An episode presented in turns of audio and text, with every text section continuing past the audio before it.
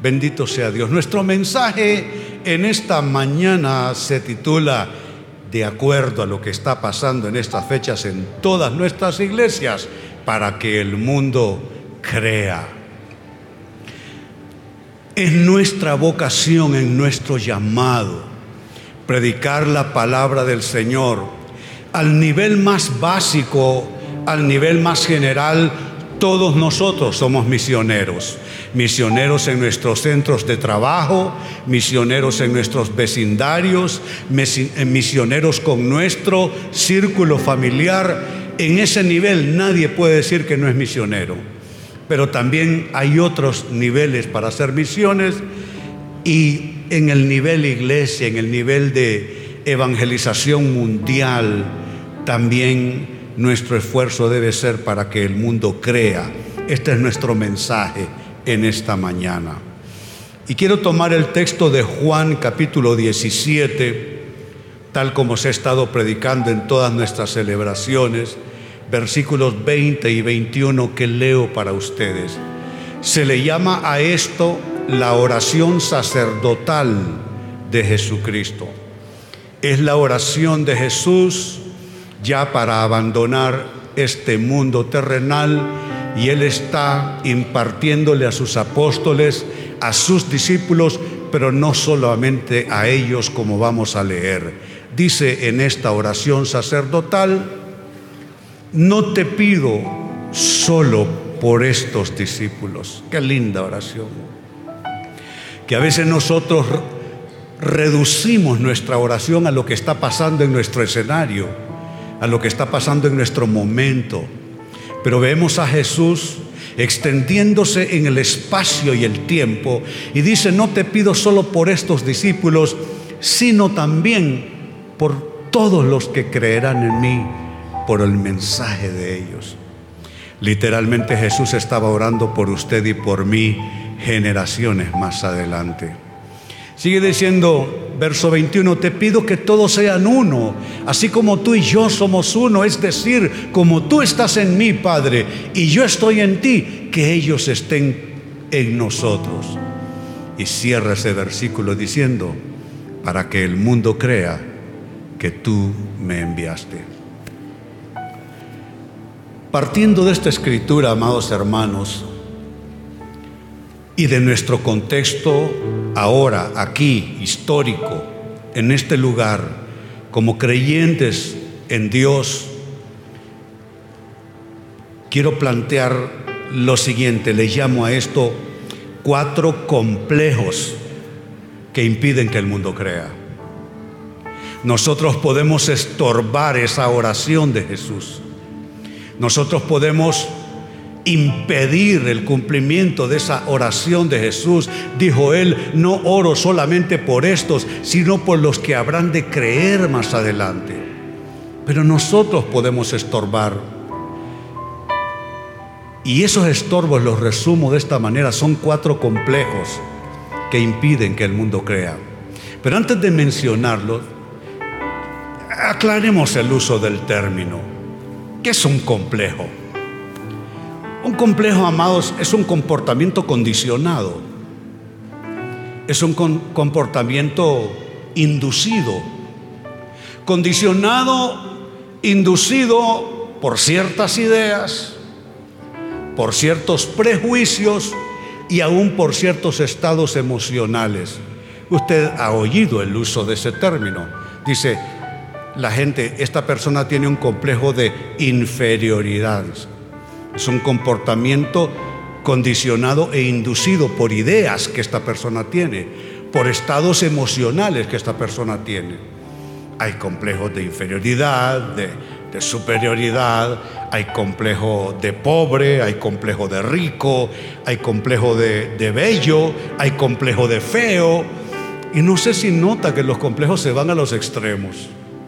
Pues un complejo es eso, un comportamiento que está inducido por ideas que por lo general son falsas, son erróneas, son comportamientos inducidos por prejuicios en nuestras mentes, cosas que hemos aprendido mal en el camino y también tienen que ver con estados emocionales de las personas.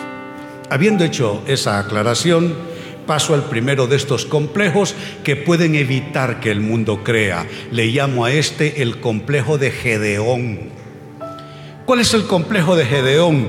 Gedeón, uno de los héroes de la fe, uno de los grandes campeones en la Biblia, Gedeón cuando Dios conversó con él por medio de su ángel, llamándole a hacer una misión especial, Gedeón respondió, y resumo su respuesta, somos muy pequeños para una misión tan grande, dijo Gedeón. Usted puede tener este complejo de Gedeón y puede pensar, pero ¿y cómo es que desde Honduras nosotros vamos a predicar el Evangelio en otras naciones? Que lo hagan los gringos, pues los gringos tienen dinero. Nosotros desde Honduras, ¿cómo vamos a hacerlo? Misiones como tenemos en el norte de India, en el sur de India, en Pakistán, etc. Este complejo de Gedeón se recoge en aquella escritura que precisamente ofrece ese relato. Dice en jueces capítulo 6, verso 15, pero Señor, respondió Gedeón, ¿cómo podré yo, note, que la gente se descubre por cómo habla? Trabajé en consejería pastoral por cerca de 40 años en 45 años casi que tengo de ser pastor. Y he encontrado que la gente tropieza en eso. ¿Cómo podré yo? ¿Cómo podré ser feliz? ¿Cómo podré alcanzar mi meta? ¿Cómo podré servir al Señor? En fin, es el complejo de Gedeón. Dice él, ¿cómo podré yo rescatar a Israel? Y cuando uno adolece de este complejo, uno se remite a su trasfondo, a su historia. Dice, mi clan es el más débil de toda la tribu de Manasés. Y yo soy el de menor importancia en mi familia. Yo fui el de menor importancia en esta ciudad. Pero eso a Dios no le importa cuál sea tu trasfondo. A Dios no le importa cuál haya sido tu situación de fondo en la vida. ¿Qué te pasó? ¿Qué situaciones viviste? qué tuviste, qué te faltó. El problema de mucha gente para poder triunfar es que se observan demasiado a sí mismos. ¿Sabe? Para yo poder ver lo que he visto, y he visto bastante, y he logrado bastante, tuve que olvidarme de mí mismo. Tuve que dejar de estar viendo quién era yo o quién no era más bien para ponerme a pensar en lo que Jesús es y en lo que Jesús me pide. Sabe, Dios me pidió desde el primer día de la fundación de CCI que fuésemos una iglesia misionera. La voz del Espíritu Santo, no lo olvido, con mi esposa estábamos sentados orando, Señor, ¿cómo le hemos de llamar a esta iglesia? Y el Señor nos dio las siglas, parecía las siglas de una organización de otra naturaleza, de otro llamado, de otra función. CCI. Y conversamos con ella qué es lo que podía significar esas siglas y rápido el Espíritu de Dios nos indicó Centro Cristiano Internacional. Y sabe, a veces a uno le pesa mucho el llamado, le pesa mucho la misión o la vocación en la vida. Hay quienes pudieron haber llegado muy lejos y no lo hicieron porque le tuvieron miedo a su vocación prefirieron la media de la vida. ¿Y sabe qué significa quedarse en la media? Significa ser un mediocre. Mediocridad es quedarse en la media, la tabla, la banda media de las cosas. Ahí está Gedeón. Él le tiene miedo a algo más por conquistar. ¿Cómo podré hacerlo yo? Y él observa su trasfondo. Mi clan es el más débil. Yo soy el menor de importancia. Aún en mi familia soy el más votado, para usar palabras en hondureño. Pero ¿cuál es la respuesta a este complejo de Gedeón? La respuesta es la siguiente. Dios no busca nuestra capacidad. Dios busca nuestra disposición, que es completamente diferente. Que usted no sea capaz, que yo no lo sea, que como iglesia no lo seamos tampoco. No importa que no seamos capaces, entre tanto estemos dispuestos, Dios puede hacer grandes obras por medio de nosotros. Dios puede usarnos para grandes milagros, porque Él no busca nuestra capacidad, Él busca nuestra, nuestra disposición nuestra disposición. Dios no quería que Gedeón probara nada. Dios solo quería que Gedeón estuviera dispuesto. Sabe, René no está probándole nada a nadie. El CCI tampoco. No estamos en una carrera de competencia con nada ni con nadie. No nos interesa ser los más grandes ni los más poderosos. Nos interesa cumplir nuestro llamado. Eso es lo único que nos interesa y debe ser igual contigo. No tienes que ser el mejor, no tienes que ser el más grande, pero debes estar dispuesto a escribir tu historia. Yo desde las drogas allá afuera y desde el rock acepté el llamado para escribir mi historia y aquí estoy 45 años después. Y sabe, Dios no tiene favorito. Él lo hizo conmigo. Él lo puede hacer contigo también y con nosotros como iglesia. Segundo complejo que puede evitar que el mundo crea, le llamo a este el complejo de Felipe. Con el perdón de si hay algún Felipe aquí. Eh, no es eh, personal.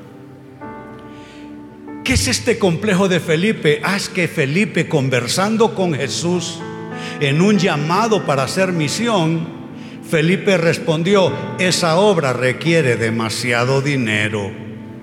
Y estoy seguro que más de alguno ha tenido esa tentación aquí mismo, de pensar, hombre, nos hubiéramos metido otra cosa. ¿Cómo eso que nos metimos a hacer una iglesia misionera? Eso es demasiado. Eso requiere demasiado dinero. Es el complejo de Felipe. Se recoge a Felipe en esta actitud y respondiendo de esa manera en el Evangelio de Juan capítulo 6 verso 7. Felipe contestó, aunque trabajáramos meses enteros, no tendríamos el dinero suficiente para alimentar a toda esta gente. Y es verdad, aunque nosotros trabajáramos todos a tiempo completo y viviéramos solo para esto, no sería suficiente.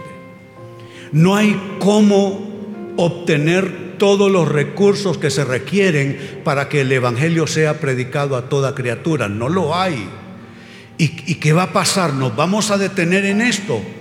¿Cuál es la respuesta a este complejo de Felipe de que se requiere demasiado dinero para hacer la obra? Ah, la respuesta es que Dios no quiere nuestro dinero. Dios quiere. ¿Qué quiere Dios? No los escucho. Mejor léanlo allí. Nuestra obediencia. No la. No, no, no la obediencia. Porque la puede ser todo y nada. La es un genérico. Pero cuando decimos nuestra obediencia, entonces lo estamos apropiando. Dios no quiere nuestro dinero porque no lo necesita. Dios quiere nuestra obediencia. Dios quiere nuestra obediencia. ¿Qué quería Dios de Felipe, de Pedro, de Juan, de todos ellos ante esa multitud? Él solo quería que estuvieran dispuestos a participar. Déjeme decirle algo.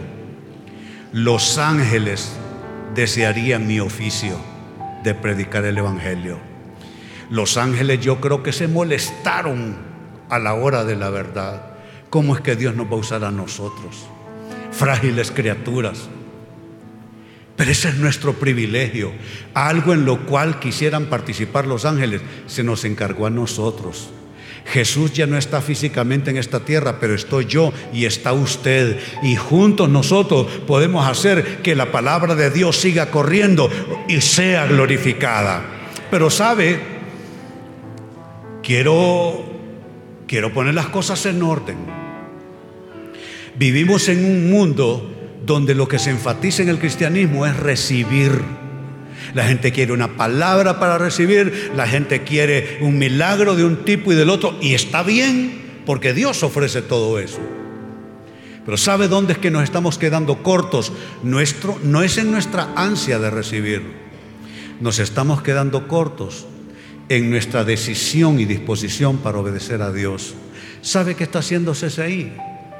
¿Es este un eslogan? ¿Somos una iglesia misionera? Centro Cristiano Internacional eh, eh, es un nombre más. No, nosotros aquí lo que estamos queriendo probar es una sola cosa. No que todo lo podemos, sino que estamos dispuestos a obedecer. Pregunto, ¿cuántos están dispuestos a obedecer el llamado? Fue la última comisión de Jesús a sus discípulos. Por tanto, id y predicad el Evangelio a toda criatura.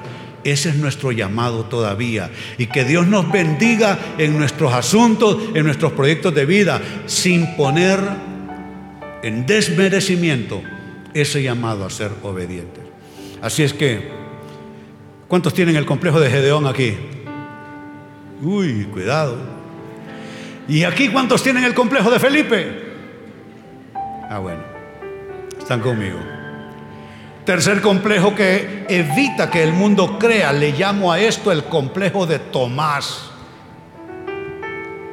Tomás dijo, no me basta con que me lo cuenten. Yo tendría que verlo, dijo Tomás. Cuando le contaron del resucitado, no, dice, a mí no me vengan con un cuento, a mí no me vengan con una historia. Si yo no meto mis manos en las llagas, en los agujeros, en el cuerpo de Jesús, hasta entonces no voy a creer. Eso parece inteligente y no lo es. Hay creyentes que no se van a mover hasta que nadie se los demuestre de manera suficiente. Pero les tengo una noticia. Nosotros no andamos por vista, andamos por fe. ¿Cuántos están de acuerdo conmigo? Andamos por vista, no andamos por vista, andamos por fe. ¿Qué pasó con Tomás, ya que lo estamos mencionando? Bueno, dice el Evangelio de Juan capítulo 20, verso 25. Ellos le contaron, hemos visto al Señor, pero él respondió, no lo creeré a menos que vea las heridas. O sea que les tengo que traer yo a todos los de Ghana y a los de Kenia y a los de Tanzania y a los de Pakistán y a los de... Se los tengo que traer para que crean. Les traigo los poquitos que les puedo traer cada vez que hay cumbre, pero más de ahí no puedo pasar. Vamos a, caer en eso, no lo creeré a menos que vea las heridas de los clavos en sus manos, meta mis dedos en ellas y ponga mi mano dentro de la herida del costado. Nos vamos a quedar en eso. Sería adolecer del complejo de Tomás. El complejo de Tomás es hasta no ver. ¿Verdad que lo saben? ¿Cómo es la cosa? Dígamelo una vez más. Reprendo ¿Cuál es la respuesta a este complejo de Tomás? La respuesta es la siguiente. No se trata de ver para hacer, sino de creer para hacer. No es que vamos a ver primero para luego entonces dedicarnos a hacer. Es que vamos a creer primero y porque creemos estamos dispuestos a hacer. ¿Cuántos creen y están dispuestos a hacer que el Evangelio sea predicado? Come on, no les escucho. ¿Cuántos lo creen realmente? Aleluya, aleluya, aleluya. Y el cuarto complejo que impide que el mundo crea, que estorba, es el complejo de Pedro. ¿Cuál es el complejo de Pedro? Ah, estaba comprometido al 100%, pero de boca. Pero de boca. Les conté el domingo pasado o el último que estuve, o no sé si fue en otro horario. En paz descanse mi suegra doña Toñeta, tenía un loro. Y el loro estaba en el porche de la casa todo el tiempo. Y le decía, buscan. Sí, cuando, cuando alguien llegaba a tocar la puerta, el loro avisaba a doña Toñita que buscaban. ¿Sabe? Es gracioso, pero aplicado a esto no lo es. No puede ser de boca, porque de boca hasta los loros lo dicen. Un loro puede aprender a decir aleluya. Bueno, oye, eh, ¿cómo decía el loro? ¿Verdad que el loro decía gloria a Dios? Gloria a Dios, Toña, gloria a Dios, decía el, loro. Sí, el loro decía gloria a Dios. No puede ser comprometido al 100, pero solo de boca. Mire lo que pasó con Pedro. Mateo 26, 33, Pedro declaró, aunque todos te abandonen, yo jamás te abandonaré. Está claro el hombre, parece tener una gran convicción, pero demos vuelta de hoja. En el versículo 70, pero Pedro le negó frente a todos, no sé de qué hablas, dijo. ¿Cuál es la respuesta a este complejo de Pedro? Comprometido al 100, pero solo de boca, que compromiso sin acciones es compromiso sin alcances. Algo tuvo que pasar con Pedro para que ese compromiso de boca se convirtiera realmente en un compromiso de vida con verdaderos alcances. Y sabe, Pedro mudó, Pedro cambió en el camino y en la roca de Cristo Jesús, que era su mensaje, fue fundada la iglesia, fue instituida la iglesia. Quiero cerrar con algo que me encontré y que es la reflexión final antes de orar. Ustedes pueden ver una mano mugrienta, sucia, como con grasa por todos lados, uñas negras, y esa mano mugrienta lleva una moneda consigo. Y reza el texto así, aprendí a dar no porque tenga mucho, sino porque sé exactamente cómo se siente no tener nada. ¿Sabe por qué predico el Evangelio? Y ustedes saben que he viajado por más de 30 años en viajes misioneros, campañas, entrenamiento a obreros, a pastores, países africanos, asiáticos, europeos, en nuestro continente. ¿Sabe por qué lo he hecho? Lo he hecho porque sé exactamente lo que significa estar perdido. Algunos de ustedes fueron convencidos de que estaban perdidos porque eran exitosos allá afuera. Entonces se les tuvo que convencer que eran pecadores, que estaban perdidos en la eternidad. A mí nadie me tuvo que convencer de nada porque estaba yo convencido que estaba perdido y sé exactamente cómo se siente estar allá afuera sin esperanza. Usted conoce mi testimonio. Yo viví en las calles no porque nací en las calles. No provengo de zonas duras de la ciudad. Al contrario, provengo de familias reconocidas. Pero mis malas actuaciones, mi rebeldía, y mis malas asociaciones de vida me llevaron a la calle siendo adolescente. Supe lo que era vivir en la calle, dormir en aceras, dormir en porches de las casas, estar en las postas policiales. Yo, yo supe lo que era estar perdido y me identifico con eso.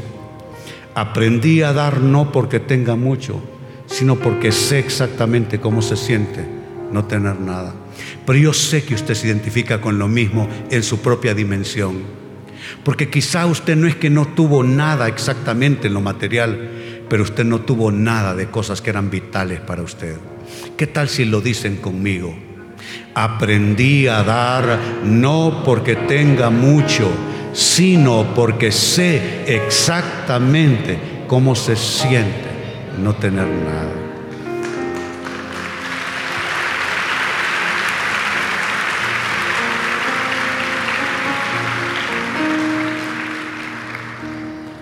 Vamos a orar. Pido venga mi asistencia al altar. Y amados, quiero orar no solo por los que están aquí. Estamos a casa llena, aunque se sabe que es para una premisa misionera, los felicito. Y quiero quiero que juntos oremos. Pero quiero orar por el que me está viendo por televisión ahora mismo y me escucha por la radio. También el Evangelio es para ti. También queremos ser misioneros para ti que estás en tu casa o en algún otro lugar mirando esta transmisión. Quiero decirte lo que me dijeron a mí en el año 1972. Dios te ama y tiene un propósito para tu vida.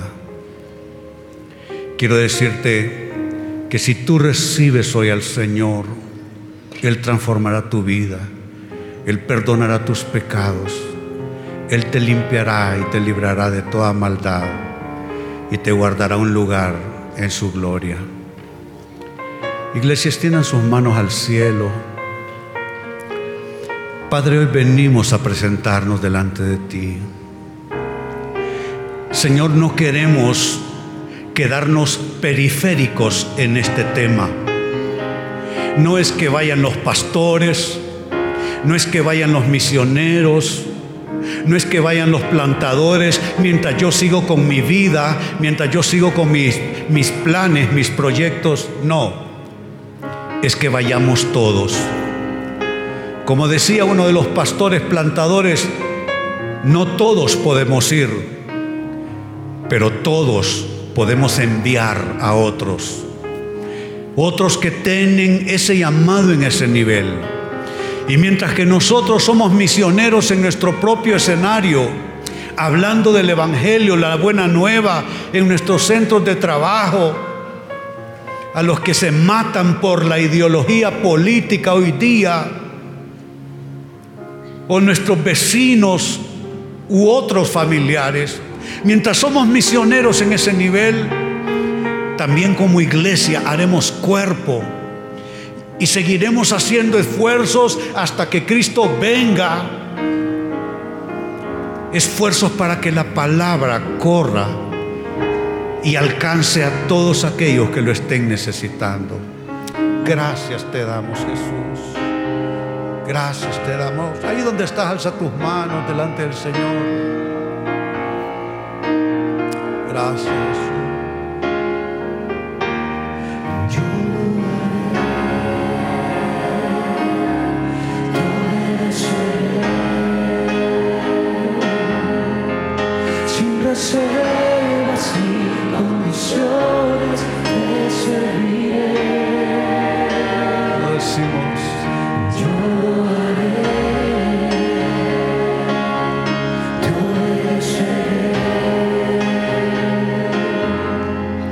Sin reservas y condiciones te serviré. Hoy que los prejuicios, las ideas erróneas, la mezquindad mueran en nuestras mentes y corazones y que una total apertura para el Evangelio y para servir a la palabra de Dios se derrame en el vaso de nuestras vidas. Te obedeceré. Lo decimos. Sin reservas y condiciones te serviré. Yo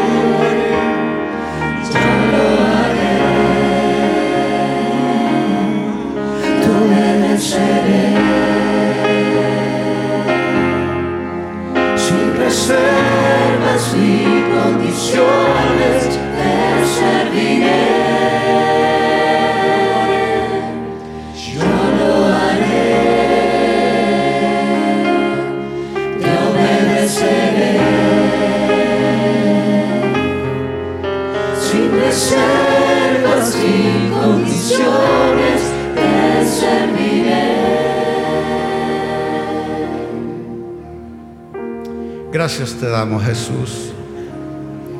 En un mundo que convulsiona y vomita odio entre sí. En un mundo plagado de llagas morales y espirituales. Donde espíritus de violencia, espíritus de destrucción campean desde las grandes urbes planetarias hasta los lugares más pequeños y modestos. Desde aquí le hablamos esperanza a este mundo. Decimos que no hay otro nombre bajo el cielo dado a los hombres en que podamos ser salvos. Se llama Jesús y Él murió por nuestros pecados y vendrá esta tierra para restaurarla y renovar los cielos nuevos y tierra nueva para una nueva humanidad. Te esperamos, Señor. Gracias te damos. Aleluya. Gracias, Jesús. Gracias, Jesús.